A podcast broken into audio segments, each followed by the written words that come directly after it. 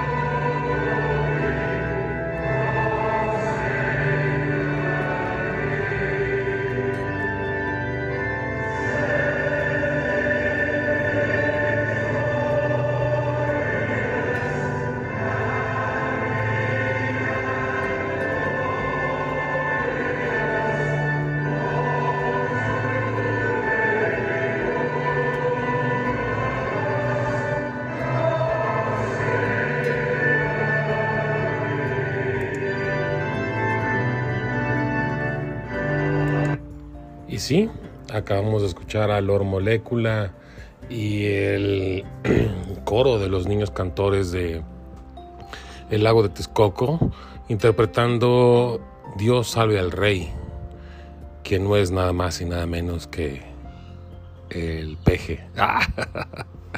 No, eh, pues básicamente una telenovela muy similar, tal vez a lo mejor con un poquito más de años en su haber, pues llegó eh, a su parte climática el, pasado 6 de mayo en la coronación de el rey Charles, Carlitos para los amigos, este tercero de Inglaterra.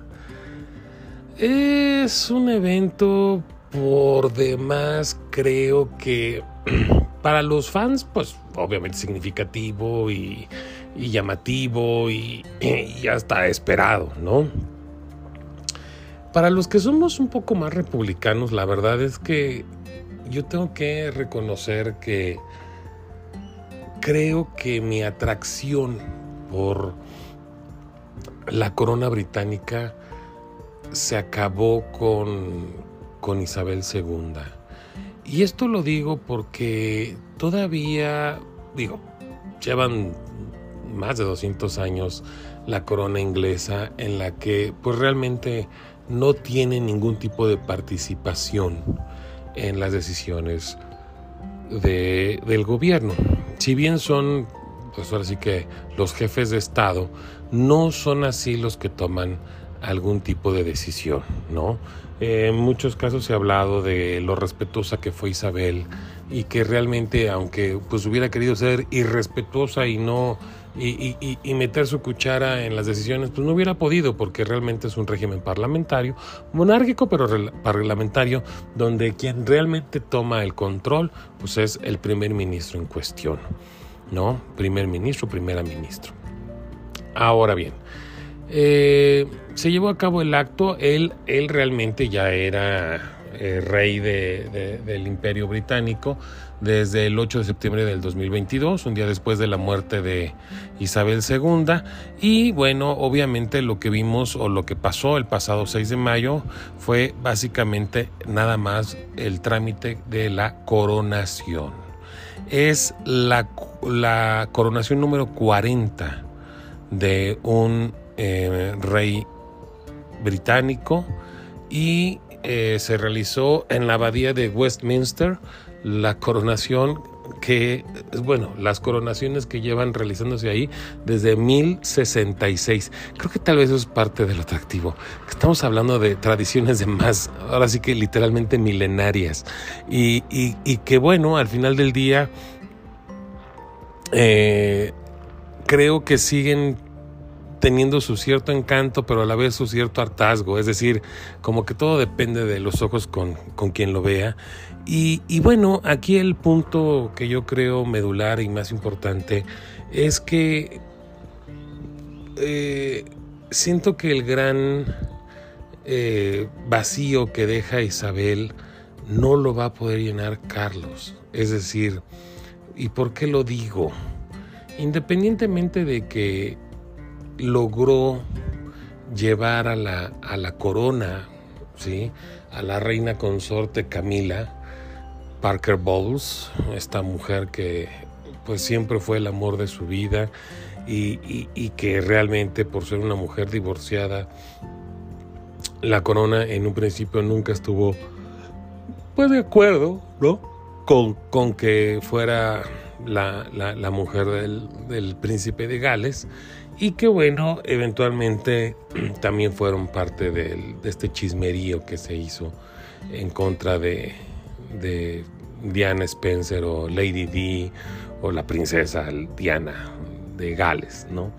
Eh, creo, que realmente todo lo que es la cuestión monárquica viene un poco a recordarnos esta parte humana que nos gusta de las telenovelas y que nos gusta de las historias de amor, porque realmente pues ya no hay tanto poder, o sea, si ustedes analizan, y digo, nos podemos aventar aquí 40 años hablando de toda la pompa y circunstancia de lo que se realizó el pasado 6, el sábado en la madrugada en tiempo de México, y la verdad es que, pues no le encuentro mucho, digo, realmente, eh, ustedes, ustedes lo saben, este, cada cada cosa en su lugar, cada cosa con un significado, cada cosa con un este, símbolo. Al final del día, el nuevo símbolo de la corona de Carlos este, representa las cuatro eh, floras ¿no? importantes de, los, de, lo que es el reino principal, que son este, Irlanda del Norte, Gales, Escocia e Inglaterra.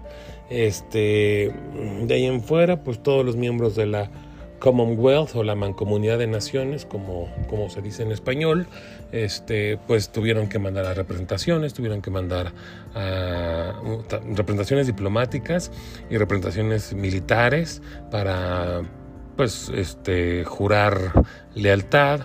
Mm, yo si, si, si me dan un poquito permiso de, meterme un poco más, no a toda esta parte ceremonial, sino a la parte un poco más humana.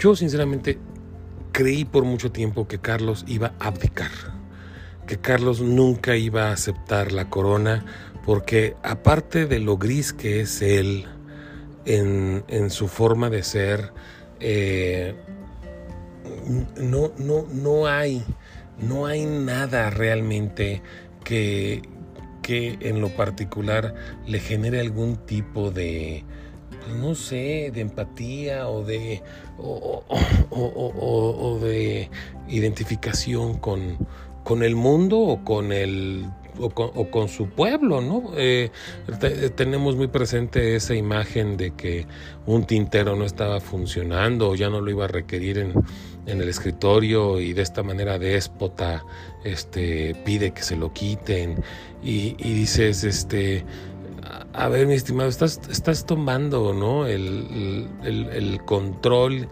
y esta es realmente la manera en la que te gusta mostrarte. Digo, lo digo con todo, con todo conocimiento de causa porque si nos vamos un poco más a la historia, bueno, pues su, su tío abuelo, ¿no? Eh, eh, eh, renuncia a la corona por casarse con una mujer divorciada. Es decir, no, no lo querían. Por justamente porque pues, era una mujer que no era que, no, que no correspondía a, los cánones de hace más de 100, bueno, de hace 100 años este, con, con, con, lo que era la corona, ¿no?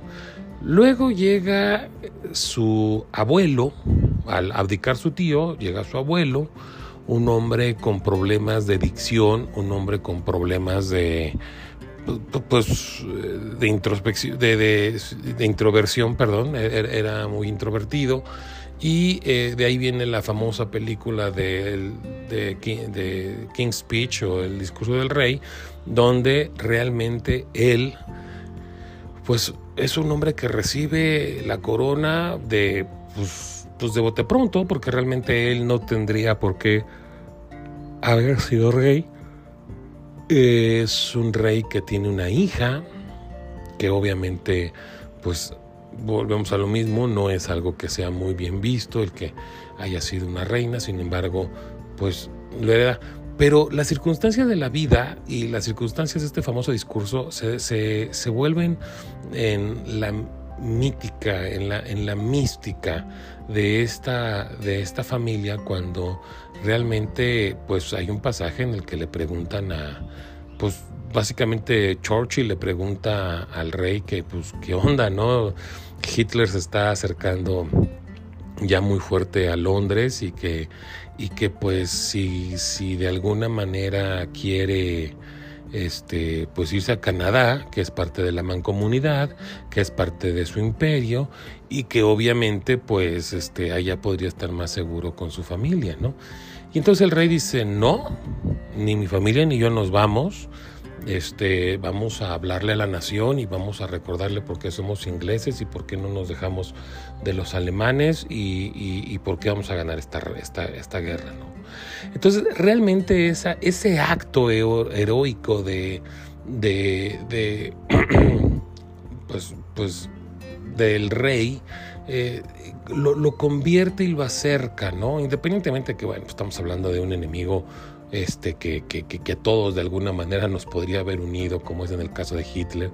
Y de la misma manera, pues una acción que obviamente a cualquier, a cualquier ciudadano nos podría haber gustado, fuera del país que, que fuera, el decir, oye, pues el líder, ¿no? El líder moral, la cabeza aquí está y pues va a correr el mismo riesgo que todos nosotros y dices, pues órale, o sea, qué, qué, fregón, ¿no? Entonces, o sea, estamos hablando de, de, decisiones correctas que tomó, que tomó el abuelo, que al final del día un poco después le deja la batuta a Isabel y que Isabel dentro de esta parte de primero enamorarse y casarse con un eh, miembro de la casa este de la casa real alemana no los Mombauten este eh, Felipe y que y que pues de ahí tiene que tienen que hacer eh, este esta cuestión Felipe que yo creo que nunca le perdonó de pues de hacer a un lado su apellido y adoptar el Windsor para que no haya mala interpretación y para que quede claro este la mamá de Felipe este pues con problemas mentales, familia de Windsor también con eh, eh, encerrados en, eh, pues, pues, no manicomios, pero pues sí, este, algo muy similar.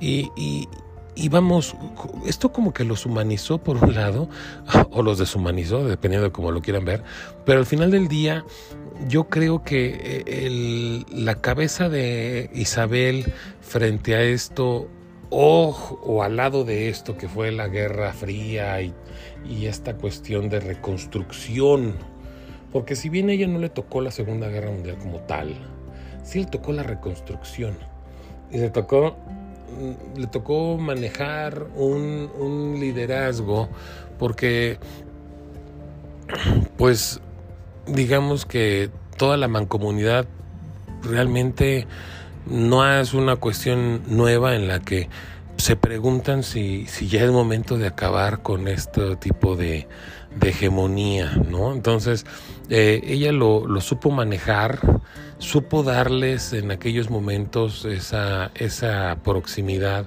de, de, la reina con, con, sus pues con sus territorios y con sus este, socios comerciales y, políticos y de alguna manera creo que poco a poco se fue ganando.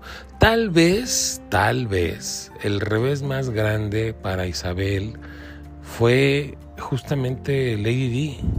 Creo que es ahí donde viene un bache de su, de su, de su cariño con la gente, porque pues obviamente Lady D sí se había ganado a la, pues, al pueblo, era la coro, era la princesa de, de corazones, así es como la, la, la llamaban, y, y, curiosamente, pues obviamente viene su muerte, la cual pues mucha gente nunca va a dejar de culpar a la corona, llámese Isabel II, por su muerte.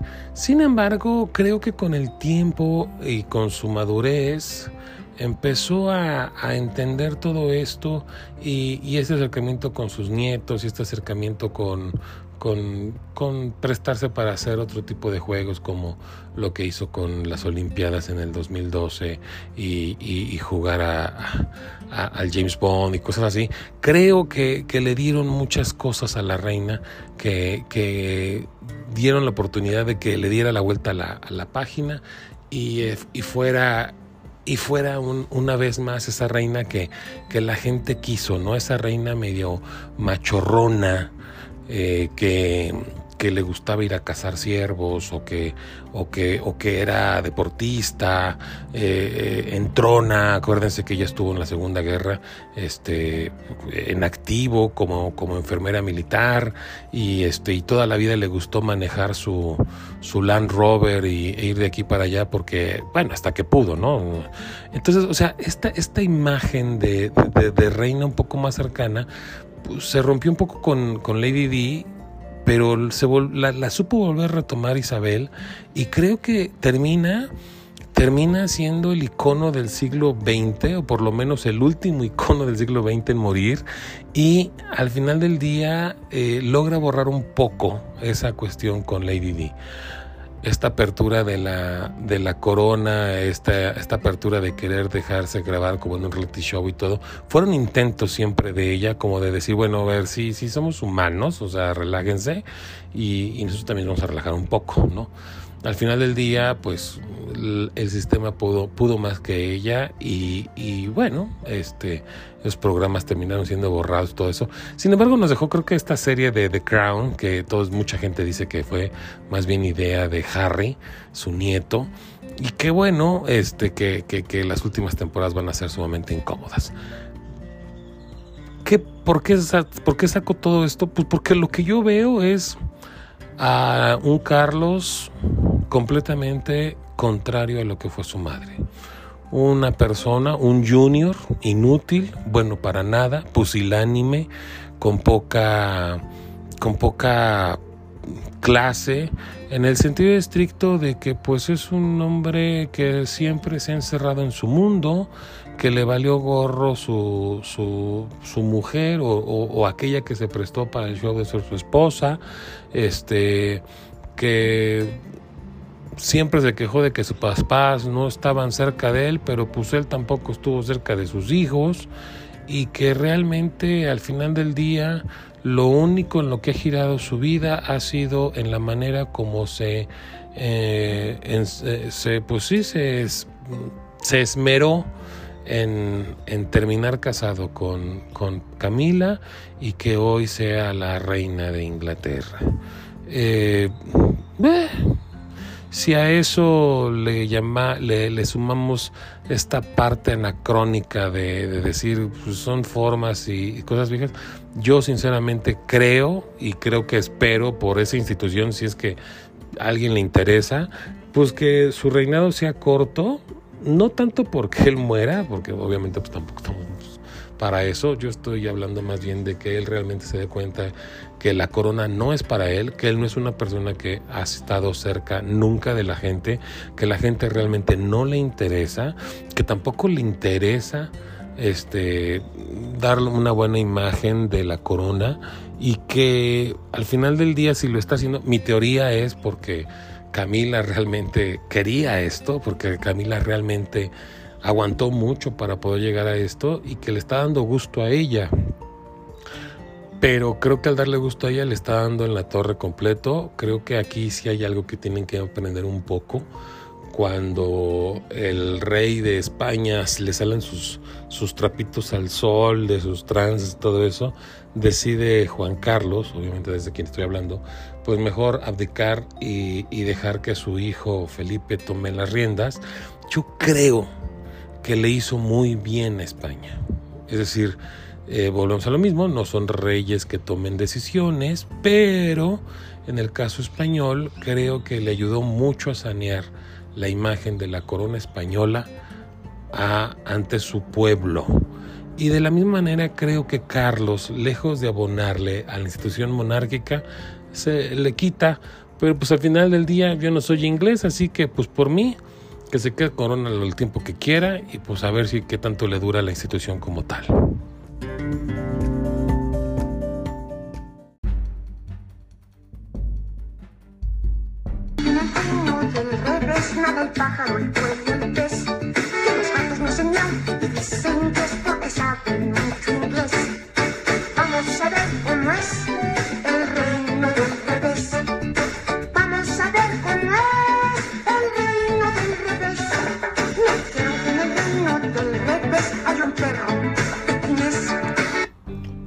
Homenaje al, al ya ausente Chabelo.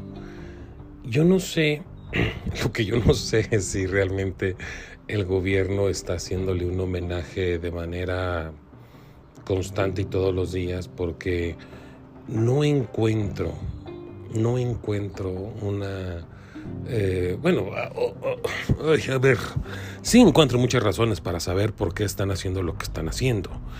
Pero lo que, lo que me molesta y lo que me incomoda es este abuso constante contra la ignorancia, contra, contra la hipocresía, bueno, no contra, más bien repleta de hipocresía y, esta manera de, de, realmente querer justificar cosas. Eh, yo tengo una teoría, yo te les voy a explicar por qué estoy como que cantinfleando, porque son muchas cosas. El día de ayer ya finalmente fue votada una, una parte del plan B de, de, de, la reforma electoral que quería hacer el gobierno y, y la Suprema Corte de Justicia eh, con nueve votos a favor realmente este solamente hasta bueno vamos hasta Arturo Saldívar votó a favor de que se suspendiera esto y solamente las brillantes Yasmín Esquivel y este y la otra ministra que es muy muy amiga de, de la de Ortiz, bueno la esposa de Ortiz Pinchetti este pues eh, finalmente son son son vamos a decirlo así este las únicas que votan en contra no eh, podríamos decir que esto es una esto es una buena noticia. Pues sí cualquier avance que tengamos para para que no entren a, entren a estas marrullerías y porquerías al, a, lo que es este una validación judicial pues por supuesto que son aplaudibles y que son realmente eh, cómo decirlo eh, buenas noticias para México lo que yo pienso que es una terrible noticia. Y es que ya la semana pasada les había adelantado un poco de todo el marranerío que hicieron cuando en tres días, entre diputados y senadores, hicieron todo para, para pues todo lo ilegal y todo lo falto del proceso que pudieron hacer para poder cumplirle el capricho al presidente y aprobar 20, 20 reglas, leyes, las cuales eventualmente van a terminar en la Suprema Corte de Justicia y si Dios es generoso con este país, lograremos que los jueces puedan mantenerse protegidos por la pues pues sí, por por por por la ciudadanía, ¿no? Y que sepan que los apoyamos y que, y que realmente las amenazas que reciban pues no sean lo suficientemente fuertes como para que logren doblarlos y vencerlos y, y, puedan defender lo que juraron defender, que es la, la aplicación de la, de la Constitución y las leyes que de ella emanen. Ahora, ¿por qué comento esto? Pues porque hay dos leyes que la verdad no solo me, no solo me afectan, no solo me indignan, no solo me ofenden, me entristecen y me frustran porque están atentando realmente contra la base de sus de sus creyentes que, que, al final del día terminan siendo los más frágiles, los más débiles y, y los más afectados tristemente, ¿no? Y que su único pecado realmente es su ignorancia, su pobreza y su nula iniciativa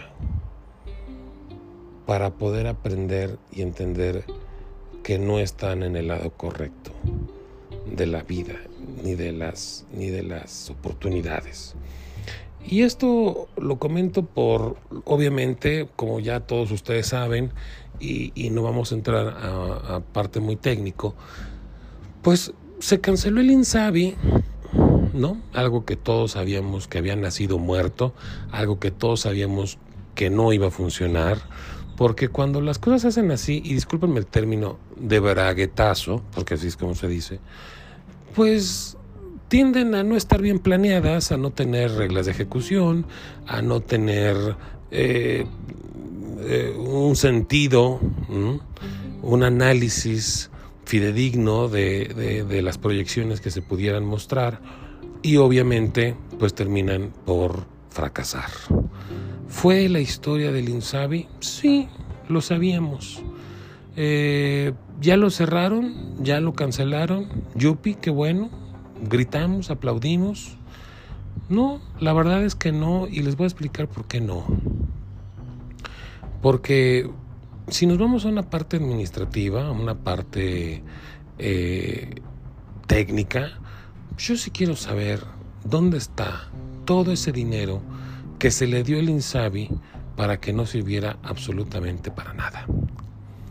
Es decir, lo han dicho Mexicanos contra la Corrupción, lo han dicho más de una institución seria que han investigado esto, y es que dinero que les entraba, dinero que le daban la vuelta y terminaban regresándolo o destinándolo en gastos que nunca se supo dónde quedó.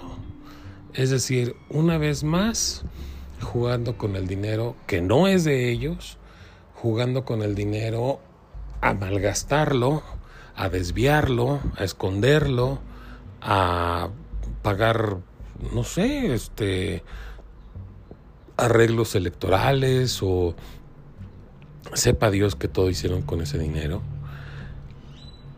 Y uno dijera, bueno, a ver, este, pues es dinero y, no es todo el dinero y, y, Pemex perdió más y CFE pierde más y sí, es cierto, salvo por una pequeña diferencia.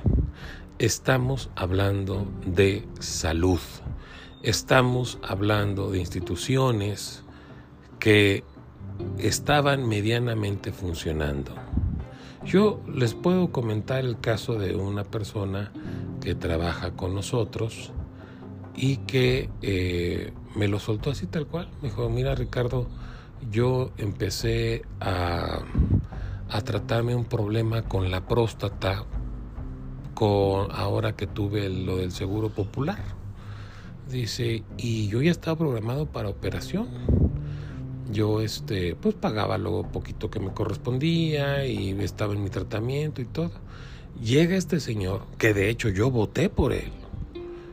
¿Y qué crees? Se acaba el seguro popular, se acaba mi tratamiento y hoy en día no tengo dinero ni para checar cómo está. No sé si no sé si mi problema pues ya se curó solo o, está creciendo y no me estoy dando cuenta. no sé, ni siquiera he querido checar porque la verdad al final del día pues no tengo dinero para curármelo.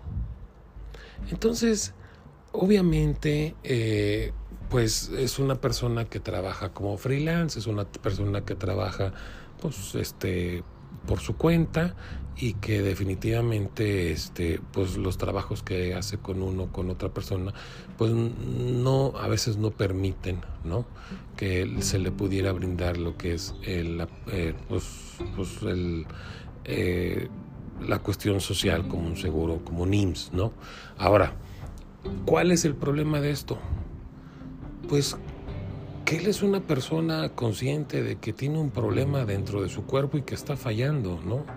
Que no le está dando el tratamiento adecuado y que realmente yo espero que a tiempo pueda encontrarlo y solucionarlo, tratarlo por lo menos. Pero ¿cuánta gente se quedó exactamente igual? ¿Cuánta gente se quedó en un proceso más avanzado? ¿Cuánta gente se quedó en un proceso menos avanzado? Y que realmente esto está costando vidas. Es decir, cancelaron algo que medianamente funcionaba para poner algo que nunca funcionó y que hoy cuando falta un año para que se acabe su mal llamada administración, porque la administración no tiene absolutamente nada, más bien es una malgastadera, pues ya, ah, ¿sabes qué? Ya, olvídenlo, el INSABI ya no existe, ahora es el IMSS Bienestar. Y, les gustó el nombrecito y les gustó ponerle el IMSS porque pues el IMSS dentro de que te hace enojar, pero también se le reconoce que pues tienen un buen tercer nivel y, y esto y lo otro aquello. Pues están una vez más engañando a la gente.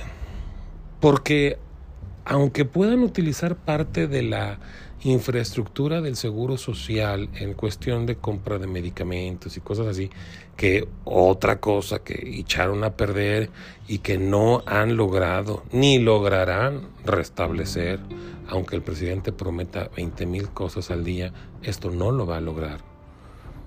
Sí, son, son, son tan pusilánimes, tan ridículos, que su argumentación era, si la Coca-Cola y este ¿Qué decía? Y, las aspirinas, no, no, las papitas, ¿no? Las papitas llegan a cualquier tiendita del pueblo, pues nosotros también podemos. ¿Sí, imbécil? ¿Sí? ¿Y a poco la coca te la llevan refrigerada, en una red fría, como se tienen que transportar los medicamentos? O sea, desde ahí no tienen el conocimiento. Ustedes agarran una, un frasco de insulina y llévenselo por la sierra a ver cuánto tiempo les dura no, no, no, no, no, no, no tienen idea y, venden ideas baratijas, ideas chafas, ideas tontas, basadas en la ignorancia, basadas en, en hacerse los chistositos y que obviamente pues nomás le llegan a gente que está exactamente igual de ignorante que ellos y que quiere escuchar lo que le están diciendo, pero que realmente pues nunca se va a dar cuenta hasta que ya sea muy tarde que lo que le están prometiendo es mentira. Sí, murió Linsevi, pues descanse en paz. No, yo no quisiera que descansara en paz, yo quisiera que se diera, que se dieran cuentas, que se viera qué falló, quiénes son los culpables y definitivamente que haya una persecución y una justicia por todas aquellas vidas que se vieron afectadas o que se vieron terminadas por la incompetencia de estos animales, por, por la avaricia y la codicia de toda esta gente que nomás está buscando la manera de cómo robarle más dinero al erario, cueste las vidas que cueste, porque obviamente no son las de ellos ni las de su familia, ¿verdad, señor presidente? Entonces, ese es, un, ese es un problema que realmente nos está afectando hoy, que nos está afectando en, estos días y que obviamente nos seguirá afectando pues, los próximos dos, tres años en el mejor de los plazos, porque pues todos sabemos que quien reciba a la nación, si es que algún día logramos sacar a este animal, pues obviamente no va a recibir buenas noticias. Y si se quedan ellos, bueno, pues, pues denle más con lo mismo, ¿no? Eh, es con relación a lo que es la salud, un tema que duele, que es una llaga que tenemos abierta y que a mí me encantaría que si ustedes no logran encontrar la manera de cómo hacer para que esto cambie, pues ahora sí que agarran al, Chairo que tengan más cerca y, y ayuden explicándole. Ayuden explicándole lo que decíamos la semana pasada con los lacandones. No podemos no podemos decir que ellos están mal si no han tenido la oportunidad de conocer otro panorama que vean y que les demuestre lo que puede ser. Como tampoco podemos ver lo que van a decidir ahora el nuevo Consejo de Ciencia y Humanidades que va a venir a reemplazar al CONACIT. Así es. Así como este, la financiera rural fue ya exterminada, el siguiente es el CONACIT. Digo que para los hechos, pues ya desde que llegó Álvarez Bulla, esta mujer despreciable de por donde quiera que la vean, que se atrevió a decir que la ciencia neoliberal era la que tenía mal a este país, mientras que hablaba de, de este austericidio y de, y de no dar dinero a las investigaciones, pues ella tenía ahí sus cortes gourmet en, los, en, el, en el comedor de la, de la dirección de, del CONACID. Entonces digo, la hipocresía y la, la, la, estupidez que predominan en esta administración, pero ahora llega a un nuevo nivel en el cual obviamente estamos hablando de que ellos no están interesados en la educación, no están interesados en la ciencia, no están interesados en que México genere personas que tengan mejores ingresos a razón de sus estudios, de sus oportunidades que ellos mismos se ganen con el trabajo de su, pues, de su cerebro, de su mente, de su creatividad, de su inventiva, y que hoy le ponen un traspié mayor al decir que ahora quienes van a decidir qué se investiga, para qué se da dinero y para qué no, pues quiénes creen que van, quiénes creen que van a estar ahí, pues los militares. Como si los como si los militares que tuviéramos fueran gente preparada. Hace unos días salió un video de un eh, guardia nacional leyéndole los derechos a alguien y el pobre hombre no sabía ni cómo, ni cómo leer. No entendía lo que estaba leyendo. Yo me acuerdo que cuando eh, fueron a detener a, a la maestra Elvester, una fina persona, eh, ella dicen que cuando entra el policía federal a detenerla y leerle sus derechos, ella se enoja y le dice que, que ella es maestra y que, que, que, muchachito ignorante, que cómo se atreve a hablarle así.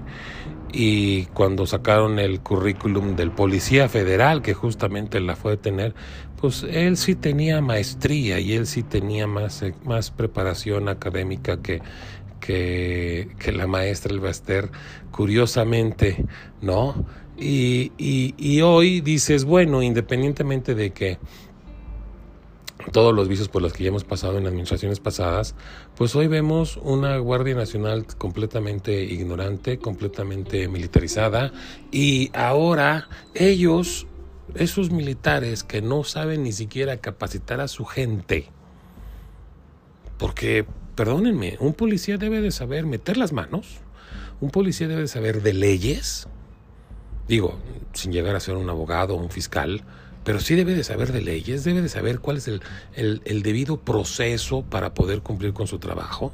¿Sí? Ese es el marco legal que debe tener cualquier persona en su trabajo. Decir, bueno, pues hasta dónde puedo sí y hasta dónde puedo no. Pues igual los policías deberían de saber realmente a qué están enfrentando.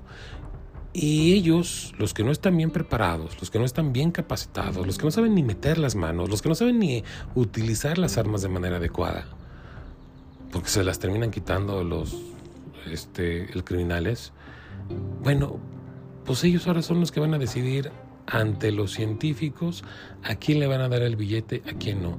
Me encantó una entrevista que le hicieron a Toño Lascano, un investigador de la UNAM, que bueno, es un hombre que está reconocido a nivel internacional como científico, que trabaja para la NASA y todo eso. Y él hablaba, ¿no? De que obviamente la, ciencia no tiene una bandera ideológica, la ciencia no es neoliberal, la ciencia no es socialista ni comunista, la ciencia es la ciencia, ¿no?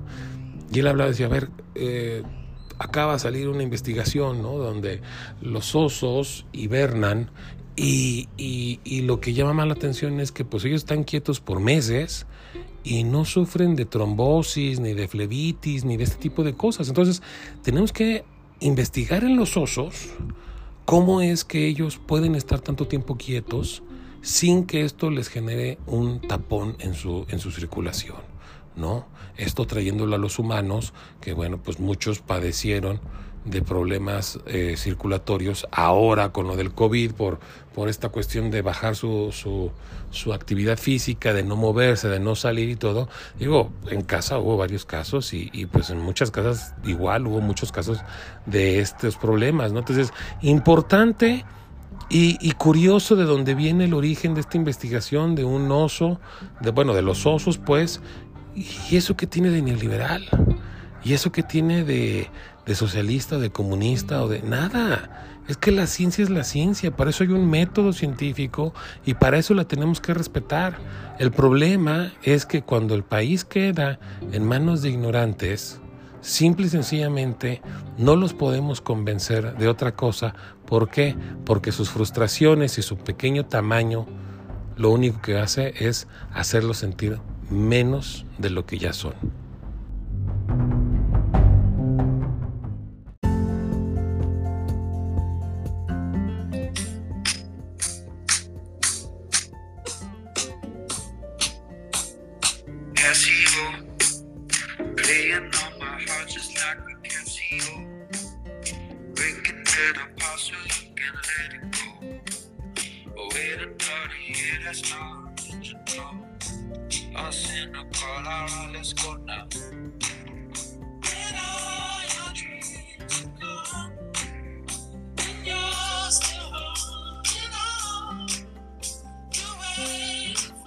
Odio los lunes, amo la lasaña.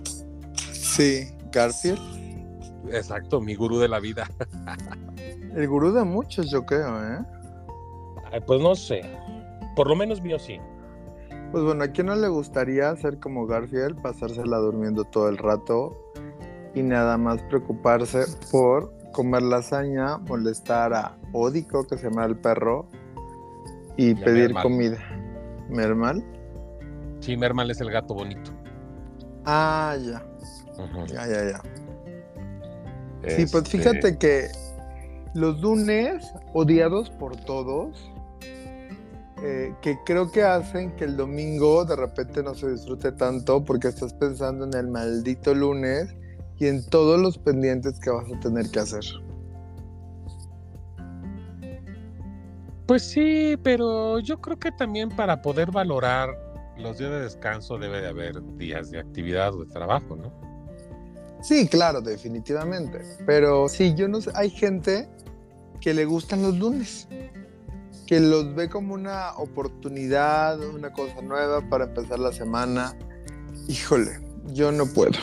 Yo de plano sí odio los lunes y me encontré con este concepto que es el lunes de hacer lo mínimo necesario, que en inglés es Bare Minimum Monday, y que es un concepto muy simpático, ¿eh? porque fíjate que ayuda a tu salud mental. Esto hace que tú es para usar el lunes para hacer solo lo completamente indispensable. Es para que no tengas como esa idea de que el lunes va a estar atacado de trabajo, que por lo general sí lo está. a mí me consta. Pero bueno, tienes que ir priorizando y dejar solamente lo completamente necesario y lo demás pues postergarlo un poquito. Eso hace que quites tensión de salud mental y de que no odies tanto los lunes. Lo que dicen es que hacer esto del mínimo necesario el lunes evita tener burnout, que es un concepto muy nuevo, que es un agotamiento mental o estar pues ya fastidiado, quemado, eh, y hace que puedas ir priorizando mejor tu trabajo durante la semana. Bueno, de alguna manera es como no te quemes un sprint, arranca lentamente, ve calentando, ¿no? Es lo más o menos como lo entiendo. Sí, ándale, fíjate que sí, podría ser así. Es como que vamos paso a pasito, vamos calentando. El lunes hacemos, pues, lo que más importa. Ándale, estiramiento y ya podemos empezar a correr un poquito más como para el martes o miércoles.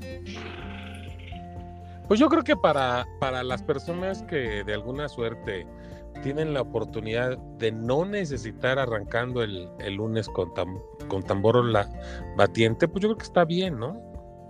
Sí, no, definitivamente. La filosofía de este lunes de lo mínimo necesario no se trata de que seas flojo, sino de enfocarse en el autocuidado. Así no ves pues tus tableros o las cosas que tengas por organizarte tan lleno y dices, bueno, esto lo puedo ir haciendo un poquito en la semana, ¿no? la, persona que es el, como el creador, por así llamarlo, de este concepto, de esta filosofía, que es eh, un consejero clínico profesional que se llama David Yadush, dice que cualquier cosa que dé prioridad a la salud mental sobre el agotamiento tendrá grandes beneficios. O sea que pues, si tú cuidas tu salud mental desde el lunes, no te borras de trabajo, no te estresas tanto, te va a ayudar a tener una mejor salud mental y también de cierta forma a ir priorizando las cosas. Ahora el chiste es que no se sigan con la salud mental hasta el viernes. no, bueno, se trata nada más, te digo, de ir dejando un poquito de lado las cosas que no urgen tanto y poderlas eh, ir moviendo en la semana, en los días, ¿no? Como decías, vamos a hacer estiramiento el lunes, vamos a empezar un poquito la carrera martes y ya le vamos metiendo velocidad miércoles y jueves, porque todos sabemos que el viernes ya estamos también de ya, ya es sábado, ya. Cualquier cosa. Sí, ya con, qué manancias para, para, el, para el despapalle. Lo que pasa es que a lo mejor yo siento que sí es un tema de, de mala administración de tiempo, ¿no? Es decir, finalmente lo que algunos hemos pensado o algunos hemos tratado de hacer es que pues, si descansas el fin de semana, que en teoría eso a veces es lo que se tendría que hacer, aunque sé que muchos no lo hacemos, pues el lunes tendrías que llegar como que más renovado, con mayor fuerza, con mayor ánimo, pues para echarte el, el, el, el costal pesado a la espalda, ¿no? O sea, en teoría eso es, ese, ese se debería de ser. Claro que si nos la pasamos desde el viernes hasta el domingo en la pachanga, pues el, el lunes no va a haber, no va a haber este mucho ánimo para hacerlo, porque viene lo que pasaba, o la frase que decimos muchas veces, ¿no? Ahora necesito vacaciones de vacaciones.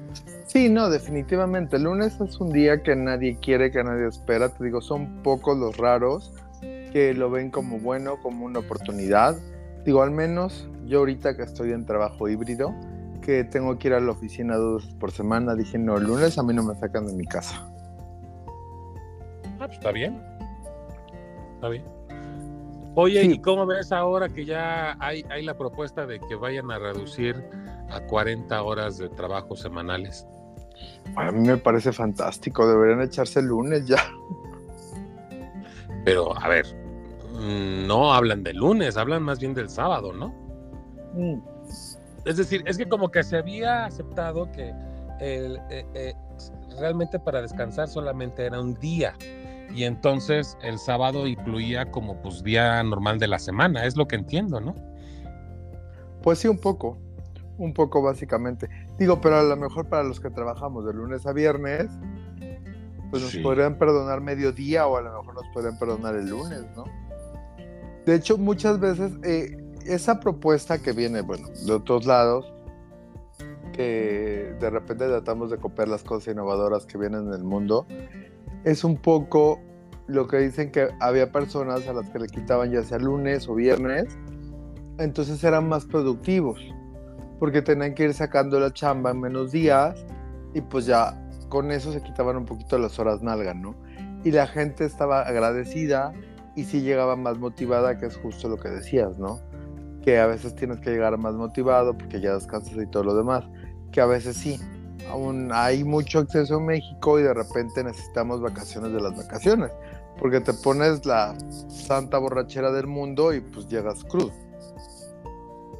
Bueno, en teoría no tendrías que llegar crudo, ¿no? no. Ahora, una vez al año no hace daño, no sé. Yo pienso ¿Tú alguna vez llegaste crudo al trabajo? No. No, porque gracias a Dios yo nunca he padecido de una cruda realmente he pasado de agotamiento muy cañón y, he llegado en vivo, eso sí. Ah, ok. Pero. pedo. Eh, está con reminiscencias. Ok. Con secuelas. Pero, pero, pero fíjate que, o sea, bueno, a lo que yo voy es. Yo siento que estamos sobre hielo muy delgado tocando este, e, este tema en general es, eh, es imposible de generalizar. ¿A qué es a lo que yo voy? O sea, si hablamos como parte jefe, dices, a ver, pues me están afectando, me están afectando al querer que yo tenga, o sea, si yo tengo que pagar tiempo extra por un día a la semana que ya estaba considerado como día laboral, híjole, pues, o sea, sí están afectando un poco la, la, pues el costo, el costo de, del empleador, ¿no? Por un lado. Por otro lado, también tenemos que entender algo. Yo veo muchos eh, muy convencidos de que dicen, es que este eh, eh, tenemos uno de los países con mayores horas de trabajo en, en, en la OCDE. ¿Ok? ¿Y cuántas de esas horas de trabajo son realmente enfocadas a trabajo?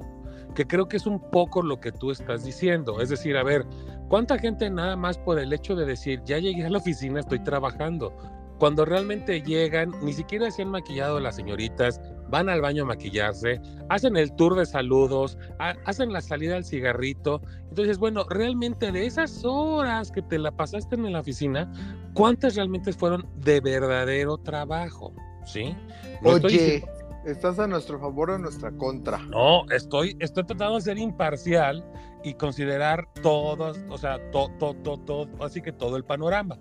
Por otro lado, también hay jefes que a las cinco minutos antes de acabar el horario, ay, este, se, me pasó decirte esto, o échame la mano con aquello y todo. Y también es una mentada de madre, o sea, oye, pues la administración del trabajo no nada más es del, trabajador, sino también de, del que está guiando, del jefe, decir, oye, pues, pues, pues, tengo que dárselo con tiempo, ¿no? Entonces, yo siento que realmente es un tema de administración y no hablo nada más de unos, hablo de todos. Si el de arriba no es administrado con su tiempo, no es consciente con el tiempo de los de abajo, pues obviamente está generando un mal ambiente laboral y eso a la postre va a convertirse en que la gente no va a querer ir a trabajar justamente por eso, porque hay muchas cosas que están afectando su desempeño. Eh, ahora he estado leyendo mucho unos posts, ¿no? De que decían, a ver, si el empleado malo es tratado exactamente igual que el empleado bueno, lo único que va a pasar es que el empleado malo nunca va a valorar eso y el empleado y el empleado bueno se va a echar a perder. Y eso es cierto. Sí, no, a mí me ha tocado, la verdad es que en experiencia personal y lo he visto con muchas personas, el premio para el empleado bueno es más trabajo. Ajá, Cuando sabes hacer algo muy bien y los otros huevones no lo están haciendo, te toca hacerlo y, es como de cierta forma un halago, pero también una chinga. Yo me acuerdo en algún momento un, ex jefe que tuve que la verdad era muy bueno, me consideraba mucho. Eh, me ayudó en, darme pues buenos puntos, buenas calificaciones y todo y se le agradece muchísimo. Le mando un saludo porque seguro nos está escuchando. Pero sí me tocaba que de repente me pone a hacer algún trabajo, nada grande, pero sí pequeñas cosillas. Y le decía, pero es que esto no es como que de, de las funciones que a mí me tocan. Me decía, es que no confío en los demás. Y yo sé que tú lo sabes hacer. Y sé que se va a hacer entonces decía, bueno, gracias, me siento halagado por la confianza que pusiste en mí, pero pues también pensaba, ay, pero también es más trabajo, ¿sabes? Y los huevones no lo hacían. o sea, halágame, pero también con un billete, ¿no? Sí, digo, me, me, calificaba bien y me tocaban así como, pues, algún dinerito. Pero también hacía que los otros huevones no lo hicieran, ¿sabes? O sea, también era un poco de, güey, deberías hacerlo.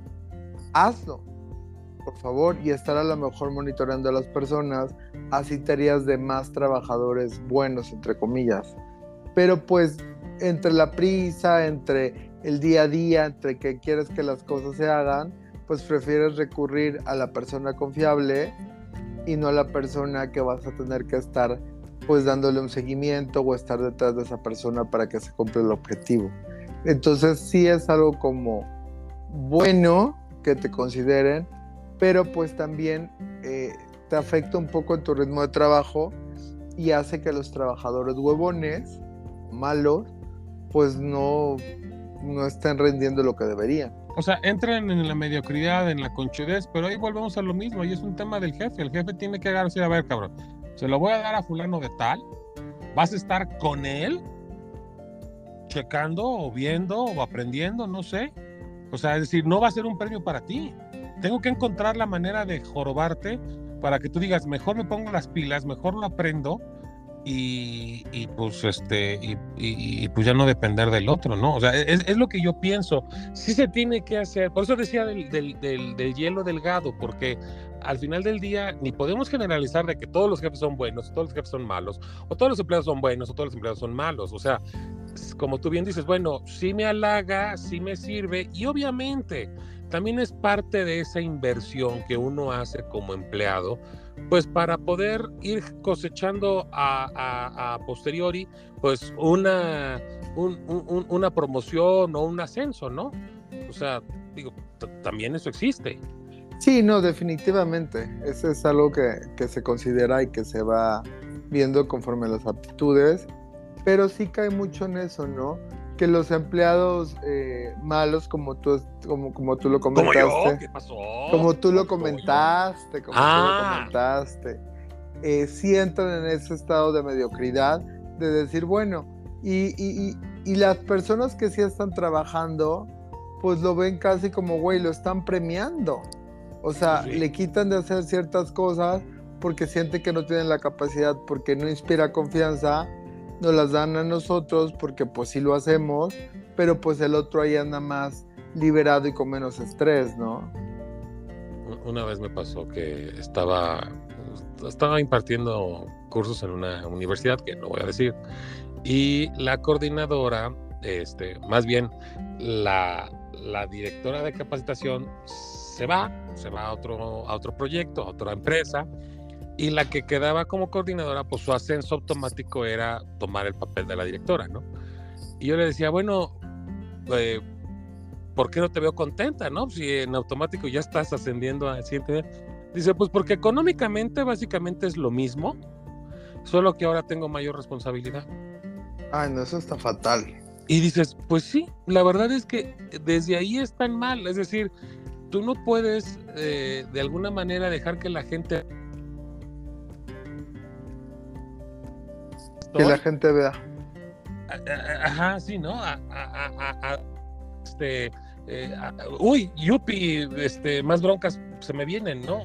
No sé, o sea, creo que, creo que sí hay todo un, un, andamiaje que hay que analizar desde los días de descanso a, los esquemas de trabajo y como tú bien dices, eh, eh, el premiar o castigar este, pues a los buenos o a los malos empleados.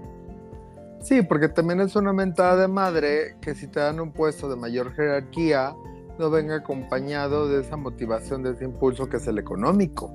Si vas a hacer más trabajo, más responsabilidad y el sueldo es el mismo, pues sí, no hay nada que celebrar y se chinguen todos a su madre. O sea, no está Por eso decía la canción, no voy a trabajar, no voy a trabajar, no voy a trabajar, no voy a trabajar.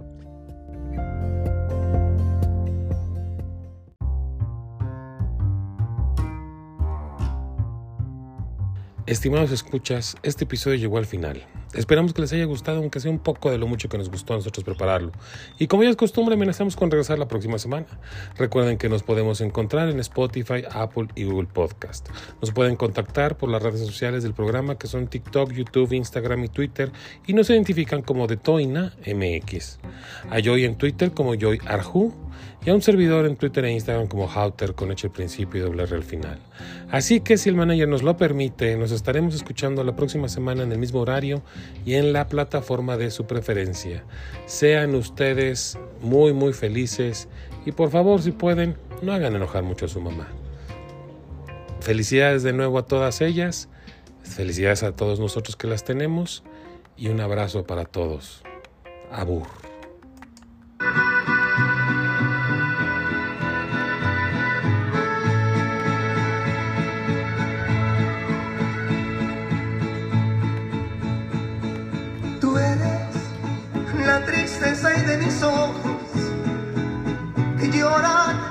Silencio por tu amor. Me miro en el espejo y veo en mi rostro el tiempo que he sufrido por tu adiós.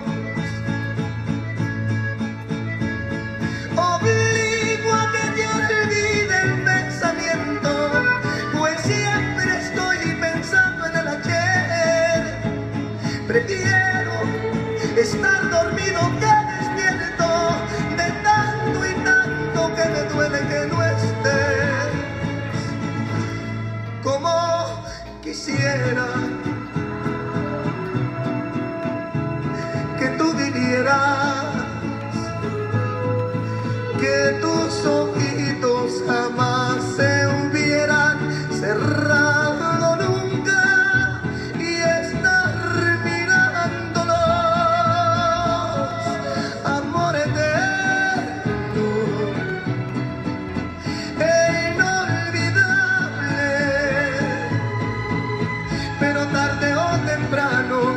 voy a estar contigo